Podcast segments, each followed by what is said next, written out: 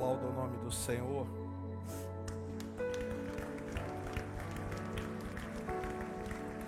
Aleluia. Aleluia.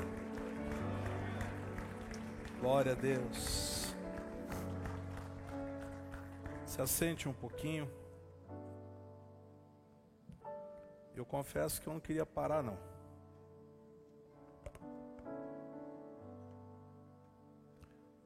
Porque adorar Jesus é muito bom. Aí você diz por quê, pastor? Porque Jesus ele habita no meio dos louvores do seu povo. Eu creio como ar que eu respiro que quando nós o adoramos, Jesus tem prazer de estar no nosso meio.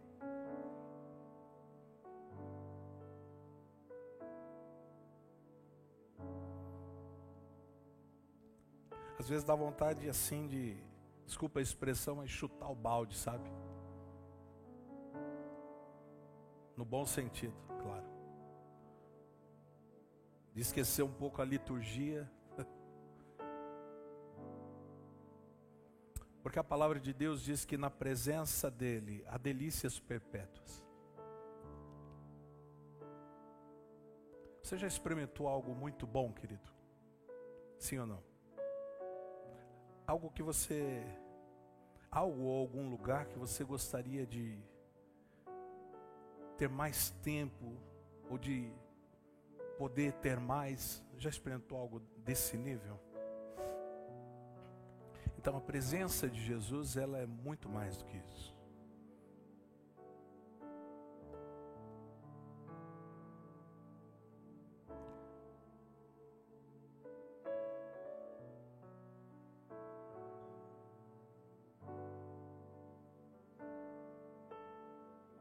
A gente se acostuma tanto a vir para a igreja.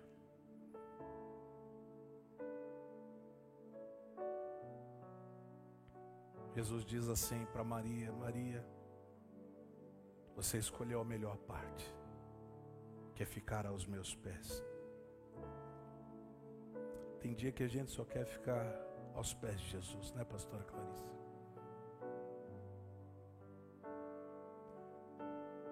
o Rubão fica me provocando aqui. Ele me conhece. Mas se a gente engatar, a gente vai longe.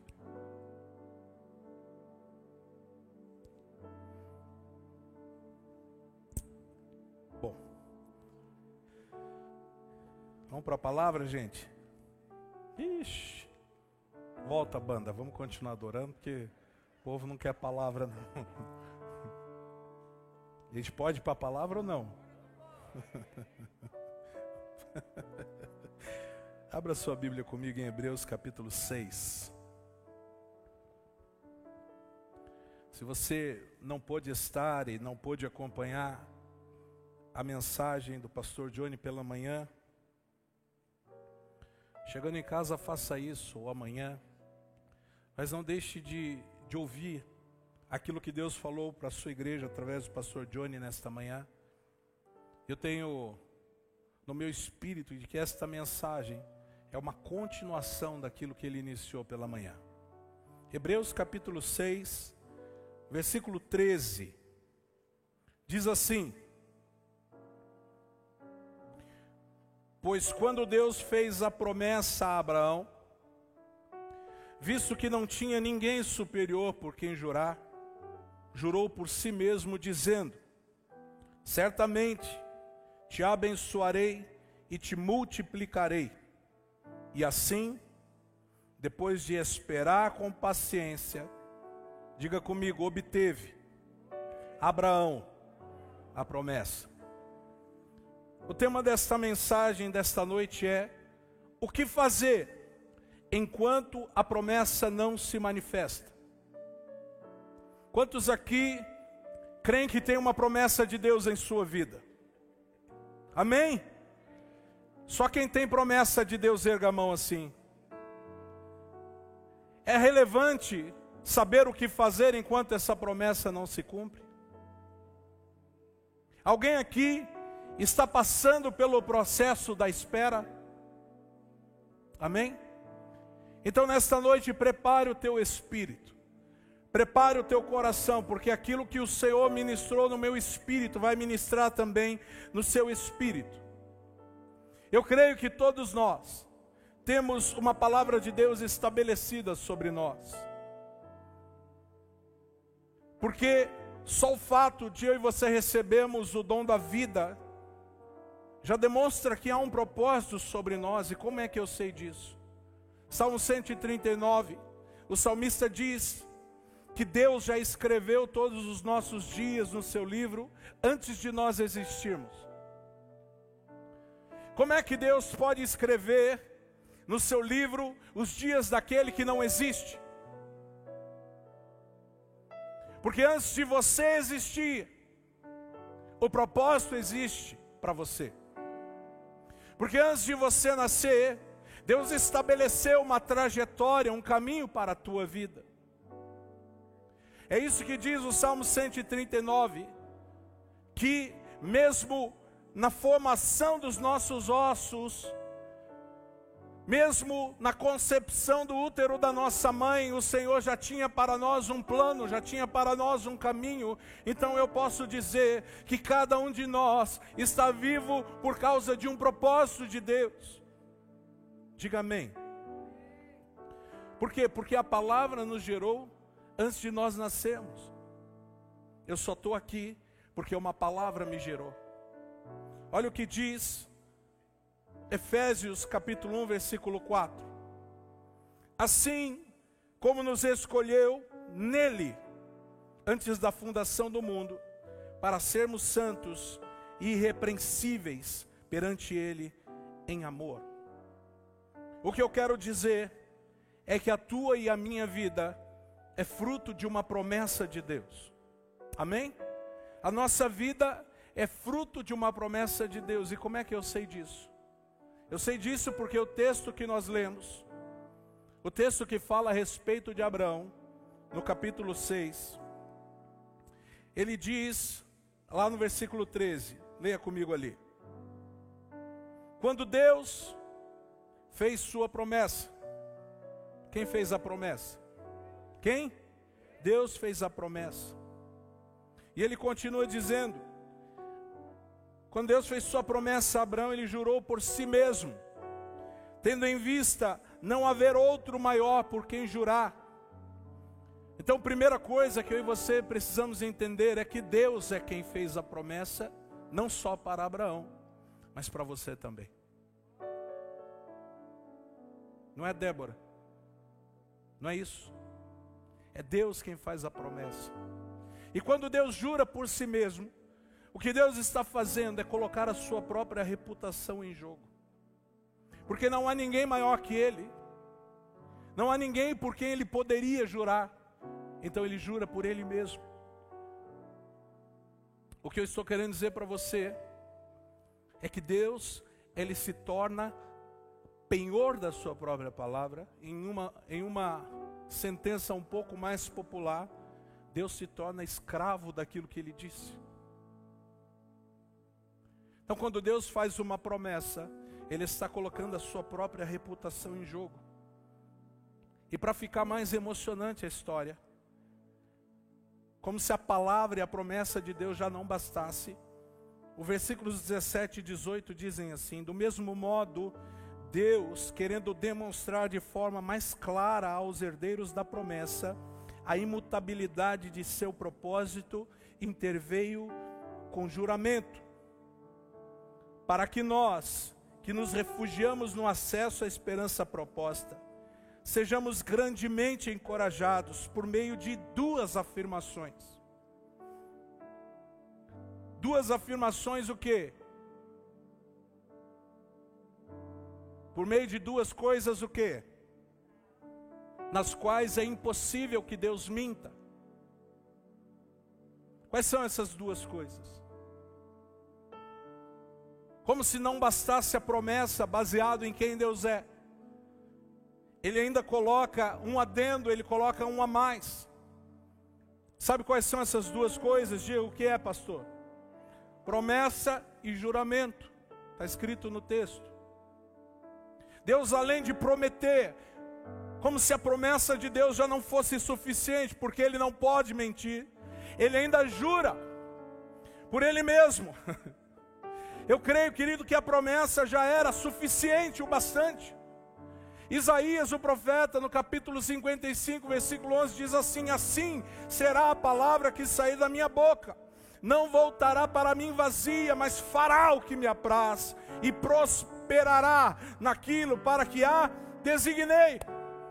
O que eu quero dizer é que a palavra já era suficiente, que a promessa já era suficiente, mas para ainda trazer um pouco mais de peso, Deus ainda jura por Ele mesmo. O que eu quero dizer para você é que a promessa de Deus para a tua vida, além da promessa, há um juramento de que você vai ser o que Deus diz que você é. É muito forte. Se eu falar algo para você e você duvidar, tá tudo bem. Se você falar algo para mim e eu duvidar, tá tudo bem também. Porque nós somos falíveis. Mas Deus ele promete, há uma promessa sobre Abraão, e além da promessa, há um juramento. Fala, Abraão, fica tranquilo, porque eu te prometi, mas para garantir a minha promessa, eu vou jurar por mim mesmo. Quando nós queremos dar uma garantia de uma palavra, o que nós fazemos? Nós? Tudo bem que hoje em dia está meio defasado esse negócio. O cara pode jurar, você ainda fica com o pé atrás. Antigamente acontecia aquilo que nós chamávamos de o fio do bigode. Não é? Quando o homem dava sua palavra, ele tinha que cumprir.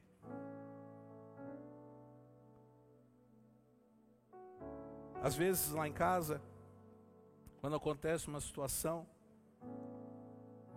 e a gente conversa, pai filho, pai filha, hoje em dia a gente tem uma, uma expressão assim, diante. Agora a gente anda diz assim, você jura? Agora é diante. Esse diante significa diante de Deus, você está dizendo isso? Deus, é assim também na sua casa, Oswaldo? O que você quer extrair da pessoa é uma verdade. É que ela se comprometa com aquilo que ela está dizendo.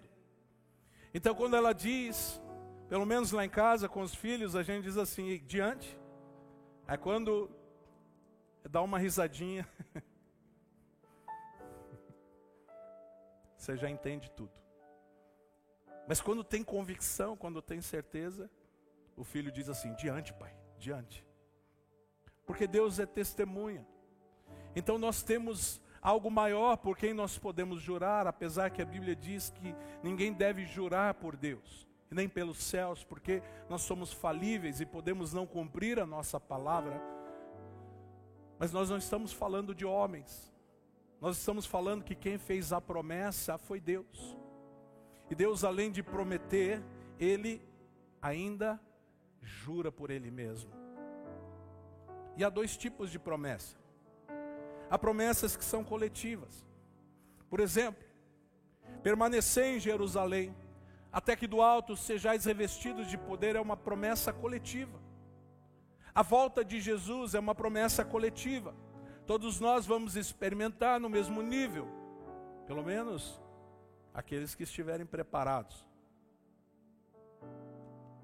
Aliás, nós precisamos ficar preparados. Tivemos aí essa semana a fatalidade com, com uma cantora brasileira, que é muito estranho porque a gente não conhece pessoalmente, não tem, hã? mas dói, né? A gente se sente, parece que vulnerável. A gente se sente impotente diante de uma situação como essa. E na tua mente fica passando como é que isso pode acontecer. 26 anos. E nós às vezes vivemos como se não houvesse amanhã. Mas há uma promessa que Jesus vai voltar. E a promessa de que Jesus vai voltar é para buscar uma noiva imaculada, uma noiva sem manchas, sem rugas. Uma noiva que anseia pela sua volta. Mas há também promessas individuais, como essa que a gente leu sobre Abraão, promessas sobre Davi, Moisés e todos eles. Mas isso é o tempo bíblico.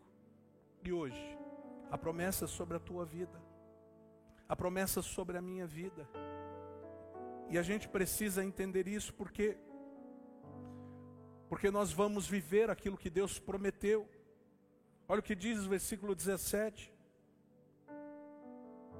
Põe o versículo 17, por favor, do capítulo 6 de Hebreus. Sossô, se você puder me dar um pouquinho mais de retorno, por gentileza. Querendo mostrar de forma bem clara o que? A natureza imutável do seu propósito para com os herdeiros da promessa, Deus o confirmou com um juramento, ou seja, o que eu quero dizer, a promessa de Deus é imutável. Nada pode mudar a promessa de Deus, a não ser a gente mesmo. O que eu quero dizer é que vai acontecer.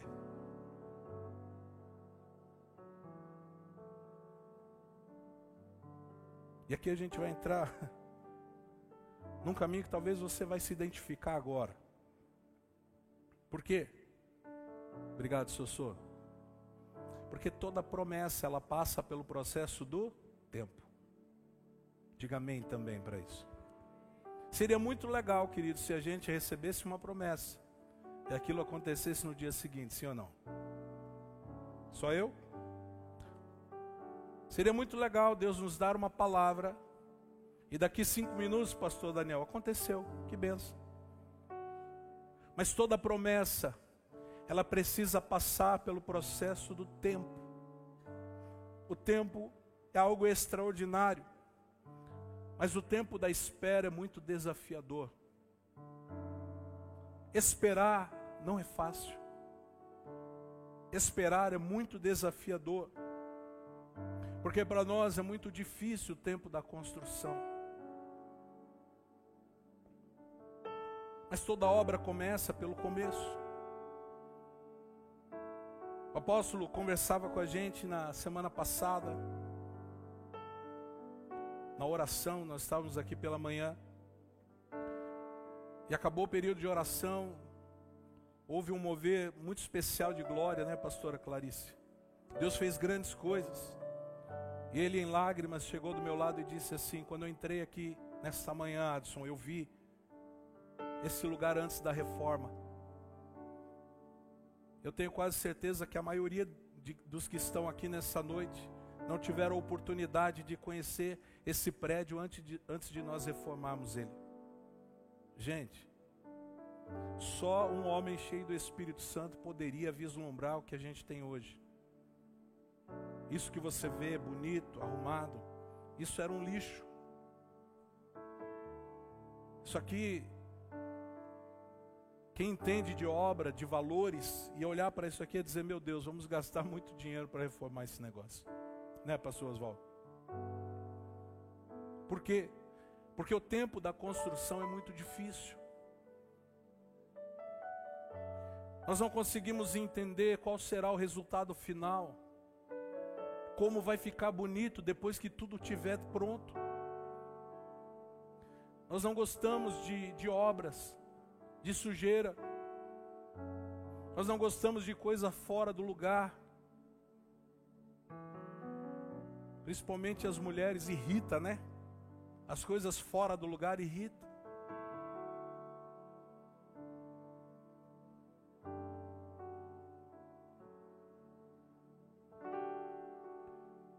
Mas é necessário para alcançar a promessa passar pelo tempo da construção, porque porque eu e você sempre somos levados a querer as coisas de forma rápida. Nós acostumamos a isso. Talvez você esteja sentado aí já pensando que hora vai acabar esse culto. Alguém riu aí que eu ouvi. Esse pastor fala demais. Amanhã é segunda, tem que trabalhar. Então não entendo nem por que você veio.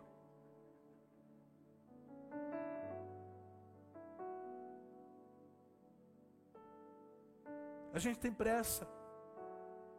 A gente quer as coisas rápido. A gente vai num fast food, começa a demorar um pouquinho, a gente já começa a ficar agitado. Não é fast food?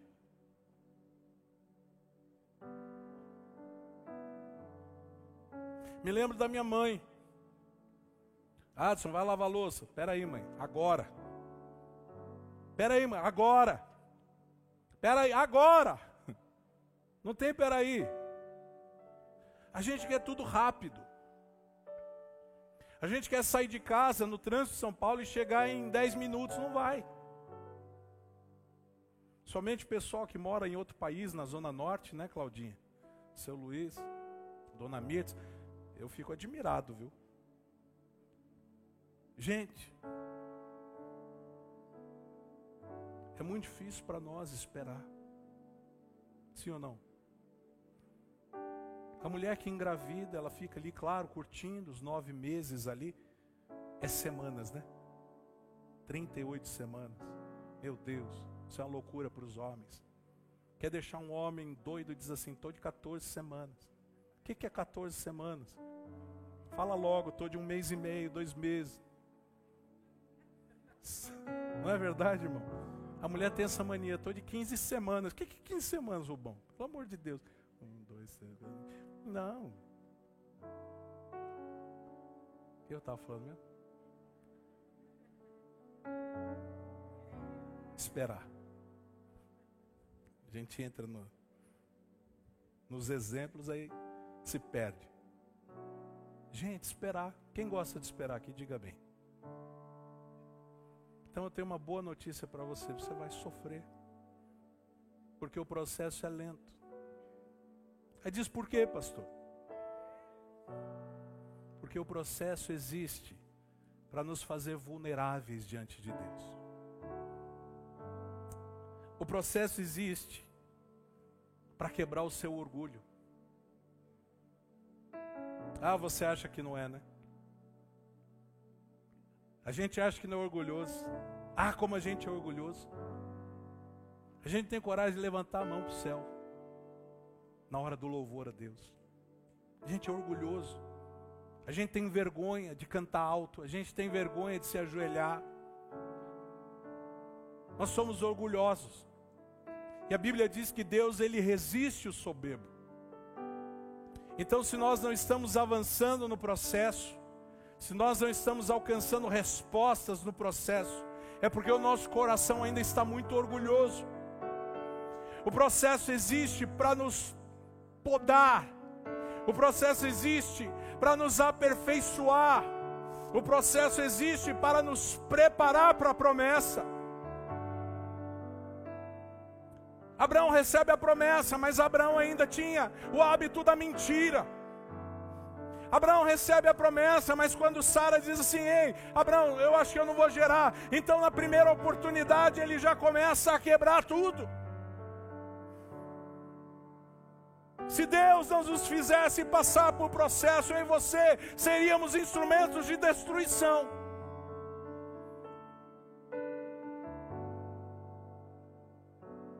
Esperar é se humilhar. É dizer, Deus, tudo bem, o Senhor tem o controle. Quantas vezes a gente conversa com pessoas, ou até mesmo na nossa vida, e diz assim: Ah, pastor, mas eu não aguento mais esperar. Vai esperar mais um pouco. Porque enquanto nós não aguentarmos mais esperar, significa que nós não estamos preparados para a promessa.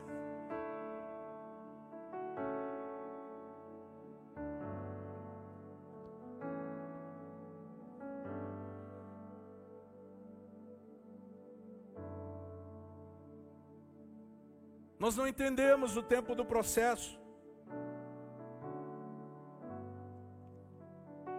Depois que eu e a Vanessa, as crianças chegamos do seminário, lá em 2008, nós fizemos estágio de um ano. Nós éramos ainda comunhão cristã aba. Lembra, pastora Marta? E nós morávamos um pouco distante da igreja. E nós pegávamos dois ônibus para vir, dois ônibus para voltar. Não tínhamos carro, nada.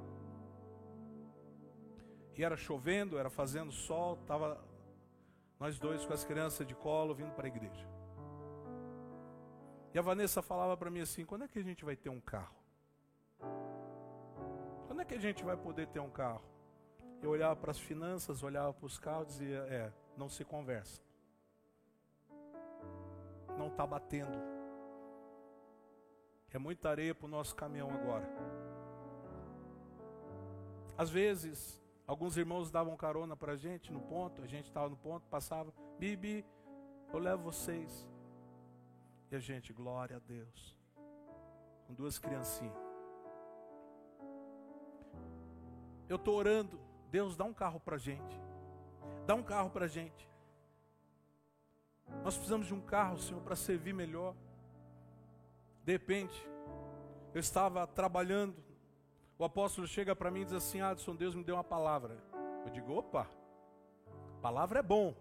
Quantos gostam de receber palavra? Mas olha só a palavra. Calma, fique calmo. Deus vai te dar um carro. Diga amém. Só que ele disse: só que é um carro velho. Eu disse amém. É um carro velho. Conforme você cuidar desse carro velho, ele vai te dar um novo. Gente, pelo amor de Deus. Oh Deus, isso não está certo. Eu estou orando, pedindo um carro. O Senhor disse que vai me dar um carro velho para eu cuidar do carro velho para depois ganhar um novo. Para que isso? Para parar de ser orgulhoso. Tu vai andar a pé até aprender. Então um dia vem um irmão para mim e chega assim: Ô pastor, tem um carro na minha garagem. Eu estou risado, foi muito engraçado. Ele diz: Ó, não pega faz alguns meses. E eu senti no coração de vir aqui falar com você. E se você ligar o carro e o carro pegar, é teu. Não. Não, Jesus, não. Irmão batia a chave. Eu falei, não acredito. Ele falou, cara, eu não acredito. Não pegava de jeito nenhum. Eu falei, eu estou entendendo. Só para você ter uma ideia. Uma pala diplomata 85. Não era velho, não, era. Era um dinossauro o carro. Vou eu para a igreja com aquele carro. A direção tinha que dar cinco voltas para mexer a roda. Chego na igreja, paro o carro lá. Falo, é, Djalma, você é terrível. Vou levar o carro para casa, adivinha, gente? Não cabe na minha garagem de casa. Tinha que deixar o carro na igreja. Peguei o carro. A gente foi para um evento lá no Cambuci. Lembro como se fosse hoje. Coloquei 50 reais de gasolina e naquela época era mais barato que hoje. Eu fui até o Cambuci e voltei. Quando estacionei o carro na igreja, acabou a gasolina. Falei, Jesus, isso aqui é uma provação. Deixei o carro lá, irmãos. Porque se eu fosse gastar dinheiro de gasolina, eu ia ter que morar na rua. Aí o carro ficou, ficou uns meses. Daqui a pouco ele estava empoeirado. Alguém passou por mim e falou assim: aquele carro é teu? Falei, sim, tá sujo, hein? Falei, entendi. Tem que lavar, né, Jesus? Mesmo que eu não ande, tem que deixar bonitinho. Aí cheguei lá, lavei o carro, deixei bonitinho, todo legal. E eu falei para o apóstolo assim, e o que, que a gente faz? Ele, calma, segura. Não está no tempo ainda. Eu falei, a gente fica nervoso, né, gente? Sim ou não? A gente fica brabo com Deus. Fala, Deus, mas que raio esse negócio. Vocês não sabem, eu fui abrir o porta-mala. Que eu levantei o tapete, não tinha fundo. Falei, meu Deus do céu. E Deus foi trabalhando no nosso coração. Trabalhou. Quando passou seis meses certinho, irmãos, eu comprei meu primeiro carro zero. Processo. por que, que Deus faz assim? Porque nós precisamos ser quebrados. Nós somos orgulhosos. Nós achamos que Deus é obrigado a fazer as coisas. Nós queremos que Deus faça as coisas do nosso jeito. E aí tem aqueles que já saem desesperados, financiando carro, comprando carro, e depois não conseguem pagar, porque não esperaram o processo.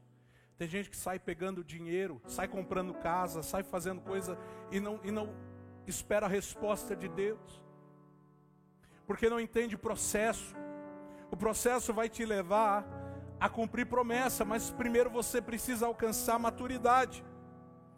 E preste atenção: ser maduro não é ser velho. É claro que nós precisamos de tempo e experiência para amadurecer. Mas a maturidade ela vem com os processos de Deus nas nossas vidas. Só consegue atravessar esse período do processo quem desenvolve confiança em Deus. Se você crê na palavra que Deus liberou sobre você, você vai descansar nele e vai viver o processo para amadurecer e alcançar a promessa. Porque se você receber a promessa antes, a Bíblia diz que a herança antecipada é maldição. Dá para uma criança uma herança, ela vai gastar tudo em pirulito. O pai trabalha e desenvolve e luta. Aí dá para o filho, o filho destrói porque não está preparado. Nós não damos herança ao filho quando estamos vivos ainda. E Deus não vai dar herança. Deus não vai cumprir promessa nas nossas vidas antes que nós vivamos o processo e amadureçamos nele.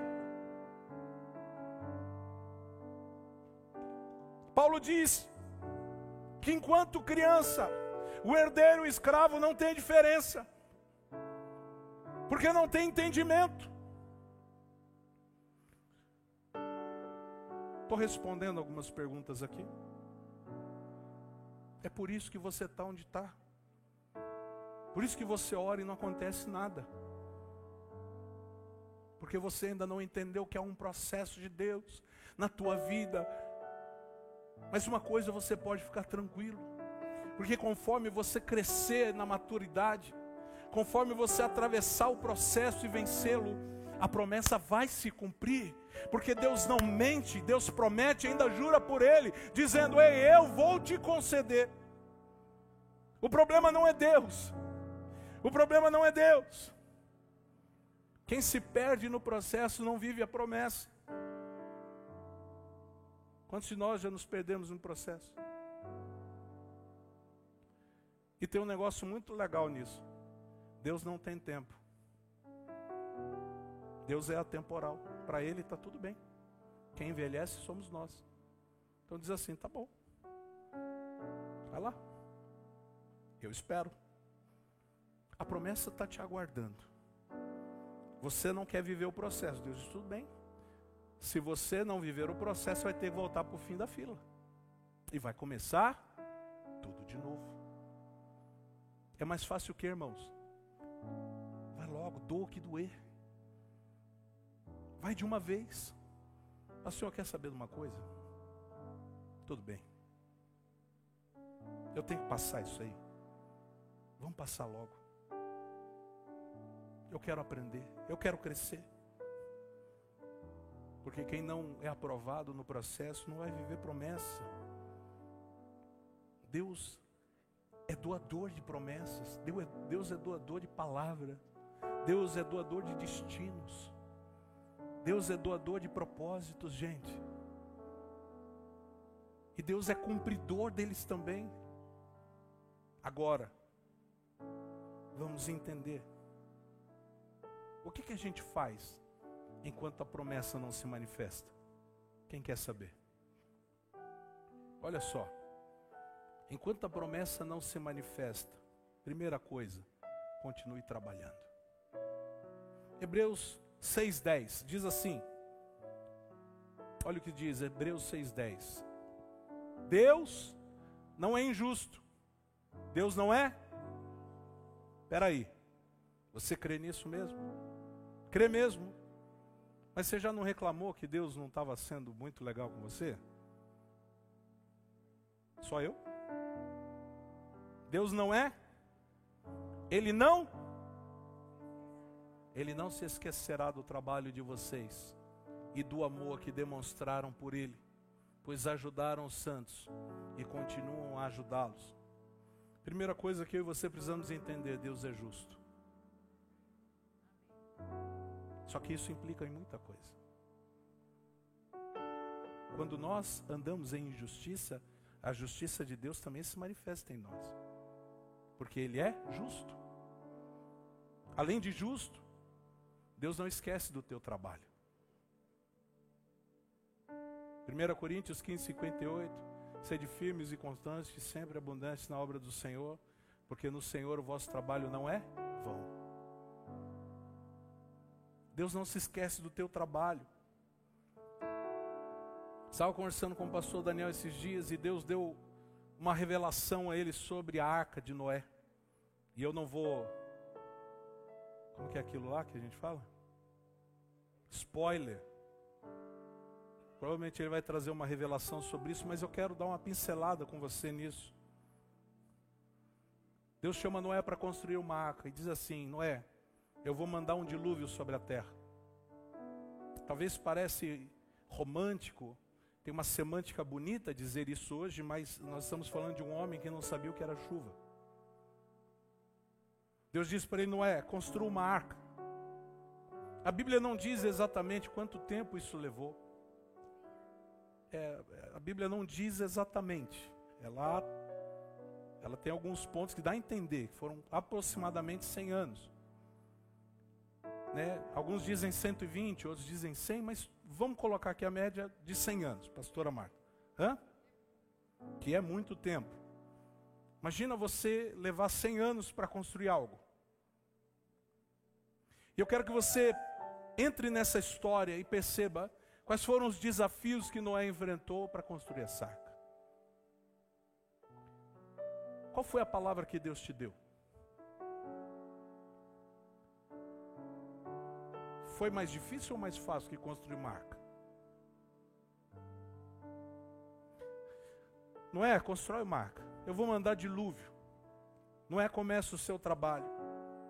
Primeiro desafio no meu entendimento, que Noé enfrentou foi crer nisto. o que, que é chuva?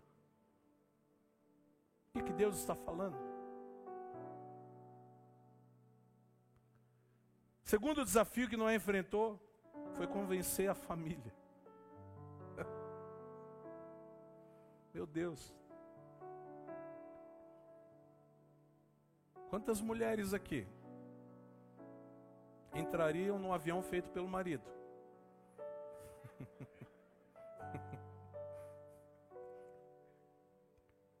Gente, imagina. Convencer a família. Ei, eu vou construir um barco. O que é barco? Vai chover. O que é chuva? Vai chover muito, vai matar todo mundo. O que é isso? Outro desafio. Não dar ouvidos às vozes contrárias. Ei, estou falando com alguém aqui? Deus te dá uma palavra, você começa a andar e começa. Não, mas espera aí, você está gastando muito tempo na igreja. Não, mas espera aí, o que, que é isso? Virou agora o que? Fanático? Você está doido, isso não vai dar certo nunca. Tem gente que diz assim para o outro: Ei, cara, Deus me deu um projeto assim, assim. Começa a falar, o outro olha assim e fala: hum. É, meu Glória a Deus, hein? O que, que foi? É, sabe, né, cara? É difícil. Quantas vozes, pastor Daniel, aqueles dias, dizendo, Noé, você está maluco, Noé? Você está acabando com a floresta. O Ibama vai te arrebentar, cara. Vai acabar o oxigênio no mundo.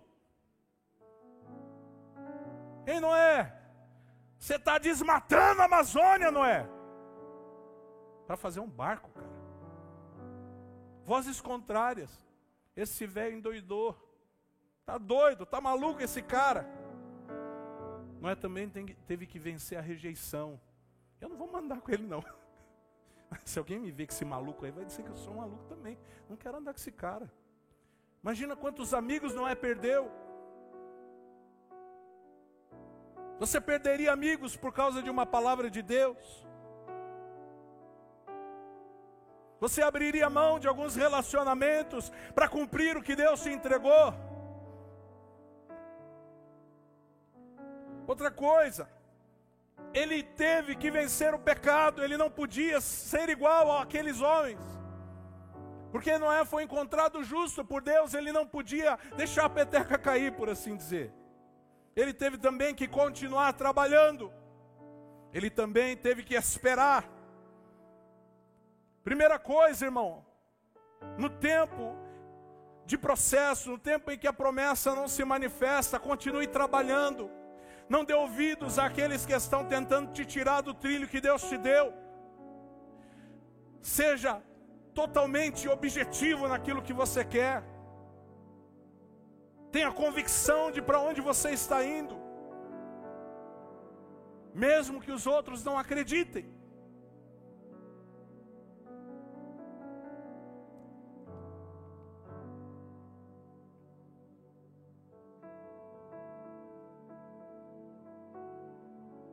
As coisas que Deus fala parecem loucura.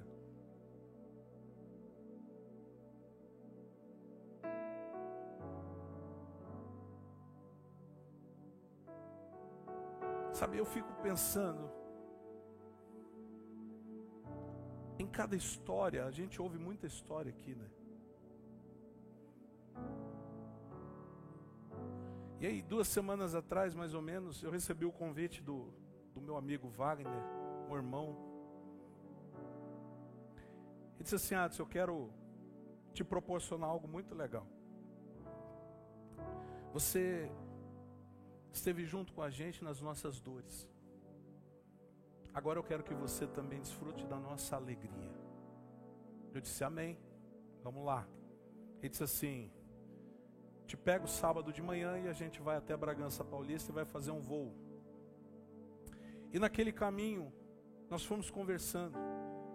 E ele começou a me contar que este sonho de ser um piloto de avião era um sonho antigo, lá de garoto.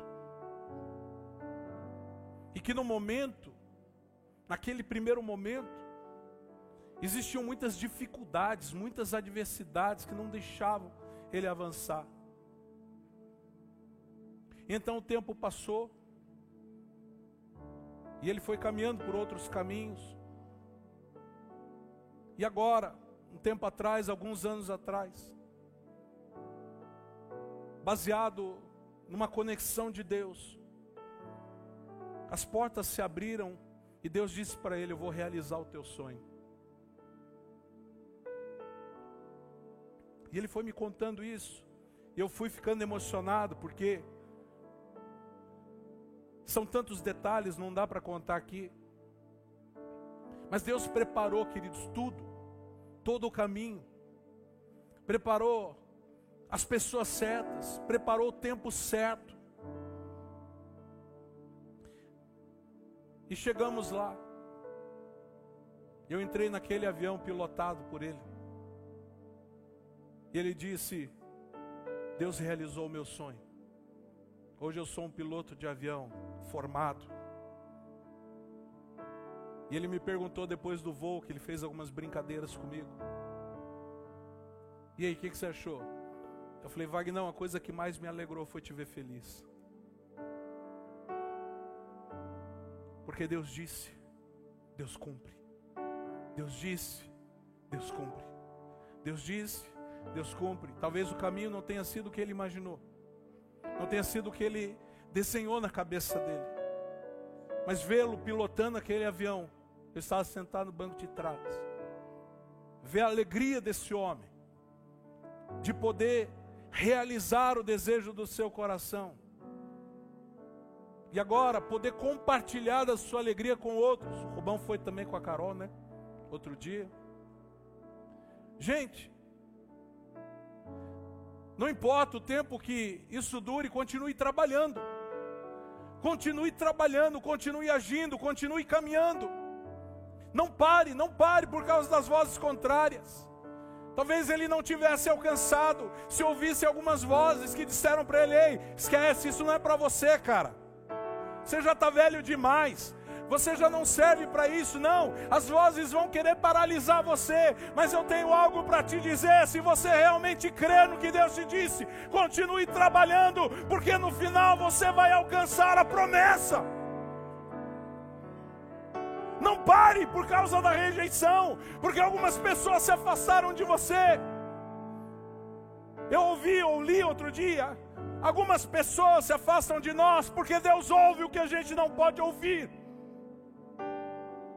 Porque Deus conhece o coração de quem quer te paralisar, de quem dá tapinha nas suas costas, mas quer ver o teu mal, de quem te abraça, mas por trás tem uma faca na mão querendo te matar. Então não reclame se Deus afastar pessoas de você. Porque para este tempo, às vezes é necessário Abraão abrir mão de Ló. E às vezes até pessoa que, pessoas que nós amamos é necessário deixar para que nós cumpramos e alcançamos a promessa. Continue trabalhando.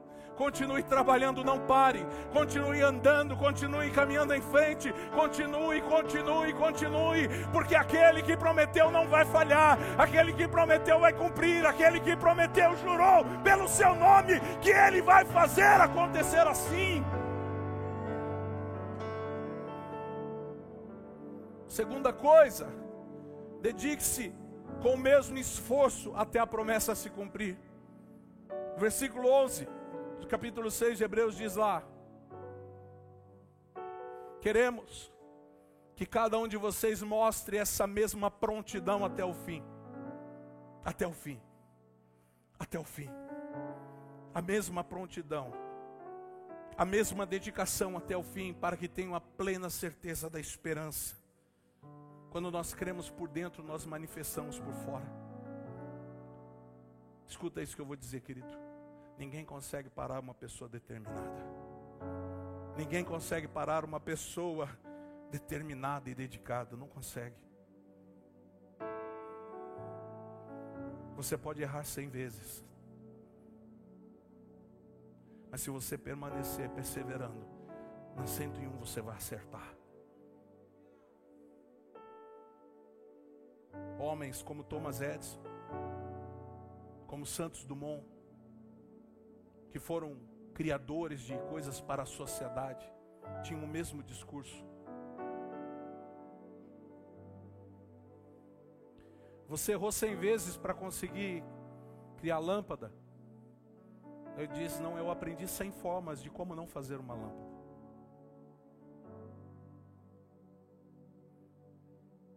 Dedique-se com a mesma prontidão, com a mesma força, com, como Caleb. Caleb, com 80 anos, disse: Eu tenho a mesma, a mesma energia, eu tenho o mesmo coração de quando eu tinha 40. Dedique-se com toda a tua força. Ninguém consegue parar uma pessoa determinada. Sabe por quê? Porque a dedicação é a plataforma do cumprimento da promessa. Jesus disse para os discípulos permanecer em Jerusalém até que permanecer, em Jerusalém até que, irmão, permaneça em Jerusalém até que, dedique-se com a mesma prontidão, ore todo dia com a mesma prontidão, jejue, busque a palavra com a mesma prontidão, mas não acontece, pastor, aí vai chegar esse tempo, não, não se desespere.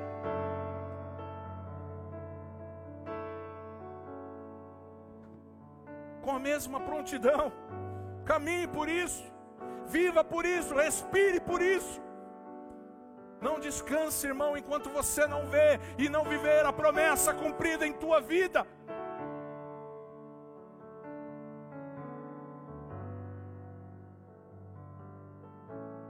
Não desista. Dedique-se com a mesma vontade todos os dias. Diga, ei, não aconteceu hoje, mas amanhã vai acontecer. Ainda não foi o dia, mas amanhã vai acontecer. Ainda não foi o dia, mas amanhã vai acontecer. Permaneça com a mesma prontidão, com a mesma dedicação, trabalhe com a mesma dedicação.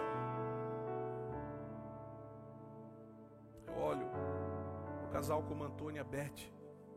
Que há anos atrás a gente foi tomar um café junto e havia um sonho no coração deles: gerar um filho. Eles não desistiram. Havia uma palavra, uma promessa sobre a vida deles.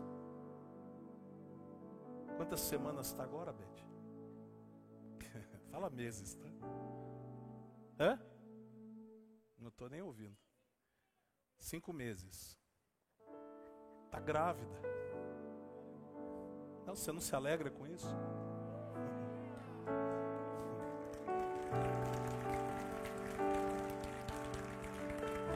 Meu Deus. Não desista, dedique-se com a mesma força, com a mesma prontidão. Vai acontecer. Dez anos esperando. Dez anos, você sabe que são dez anos. Sabe, né? Dedique-se dedique com a mesma força. Nelson, com a mesma força, irmão. Deus prometeu, vai cumprir. O processo não vai paralisar o que Deus tem na tua vida, meu irmão. Alguém está entendendo o que eu estou falando nessa noite aqui?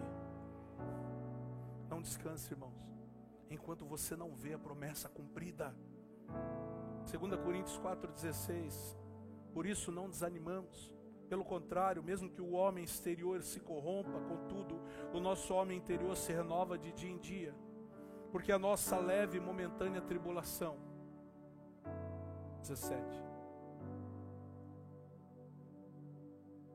pois os nossos sofrimentos, leves e momentâneos, estão produzindo para nós. O que, que estão produzindo? Uma glória eterna que pesa mais do que todos eles. Há um porquê. Há um porquê Deus permite que você passe por isso. Há um porquê Deus está permitindo que você viva esse processo aí. O nosso homem exterior ele se corrompe, mas o nosso interior não ele se renova dia após dia, é de glória em glória, de vitória em vitória. Nós vamos vencendo, nós vamos vencendo uma etapa de cada vez, um degrau de cada vez. Mas esse processo está te aperfeiçoando, porque há um peso de glória te esperando, há um glorioso dia te esperando.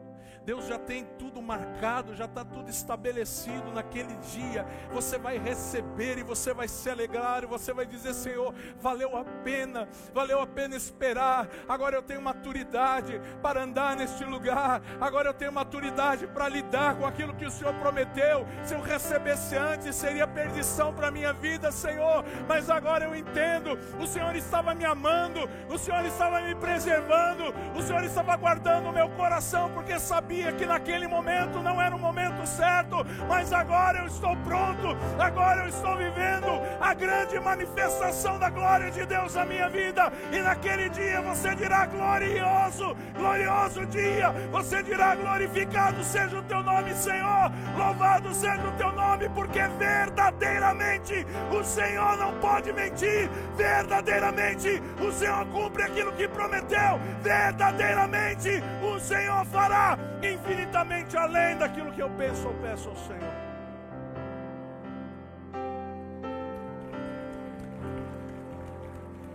Aleluia.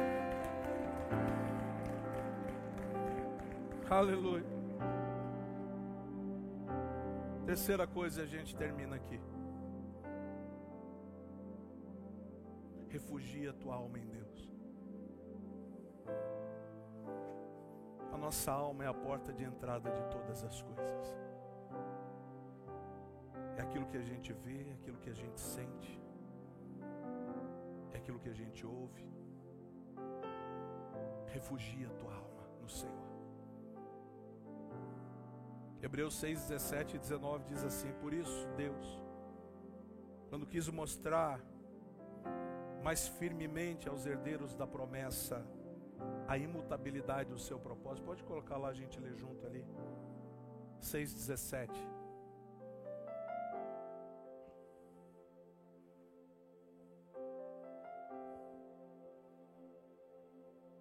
Dezessete. Dezessete, isso. Olha lá, querendo mostrar de forma bem clara a natureza imutável do seu propósito para com os herdeiros da promessa. Deus o confirmou com juramento. 18. Para que por meio de duas coisas imutáveis, nas quais é impossível que Deus minta, sejamos firmemente encorajados, nós que nos refugiamos nele, para tomar posse da esperança nós propostas. 19. Proposta: temos essa esperança como âncora da alma, firme e segura, a qual adentra o santuário interior, por detrás do véu. O que eu quero dizer é que Deus é a garantia do cumprimento da palavra.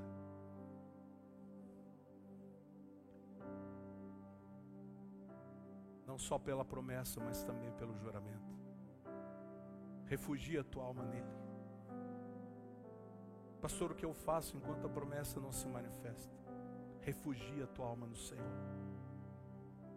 Salmo 46, de 1 a 3. Os filhos de Corá dizem sim: Deus é o nosso refúgio e fortaleza. Socorro, bem presente nas tribulações. Portanto, não temeremos, ainda que a terra se transtorne e os montes se abalem no seio dos mares ainda que as águas tumultuem e espumejem, e na sua fúria os montes se estremeçam. Se a tua alma está refugiada no Senhor, a terra pode se abalar. As notícias ruins podem até chegar. Os mares podem se agitar. Mas se a tua alma está refugiada nele, você vai poder dizer: O Senhor é o meu refúgio e a minha fortaleza. O Senhor é o meu socorro bem presente no dia da tribulação. Então, mesmo que tudo estiver errado ao redor, mesmo que tudo diga não, mesmo que as circunstâncias digam não, não desista da promessa, creia na palavra, passe pelos processos. Sofonias 3, 16, 17 diz: Naquele dia se dirá a Jerusalém: Não temas, ó não se afrouxem os teus braços. O Senhor teu Deus está no meio de ti, poderoso para salvar-te. Ele se deleitará em ti com alegria e renovar-te-á no seu amor, regozijar-se-á em ti com júbilo. E agora, Josué, capítulo 1, versículo 9, você conhece esse texto. Josué 1, 9. Não fui eu que prometi, não fui eu que te dei a palavra, não fui eu que fiz a promessa a você. Diga aí a pessoa que ao seu lado: seja forte, seja corajoso, não se apavore. Diga, diga com, com, com fé: não se apavore, não desanime, pois o Senhor, o seu Deus, estará com você por onde você andar. Aleluia. Glória a Deus.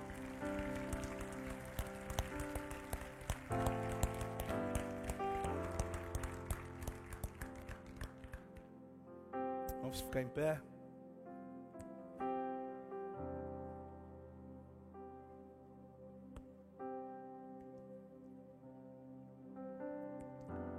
Eu não preciso nem perguntar se temos algumas pessoas aqui passando por processo, né?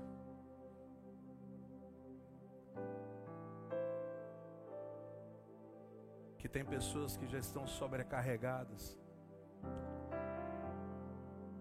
esperando a resposta. Eu não preciso dizer que há muita gente carregando peso, porque não acontece, Senhor.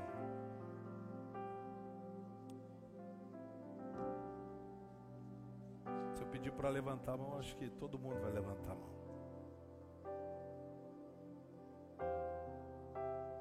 Mas ser forte e corajoso.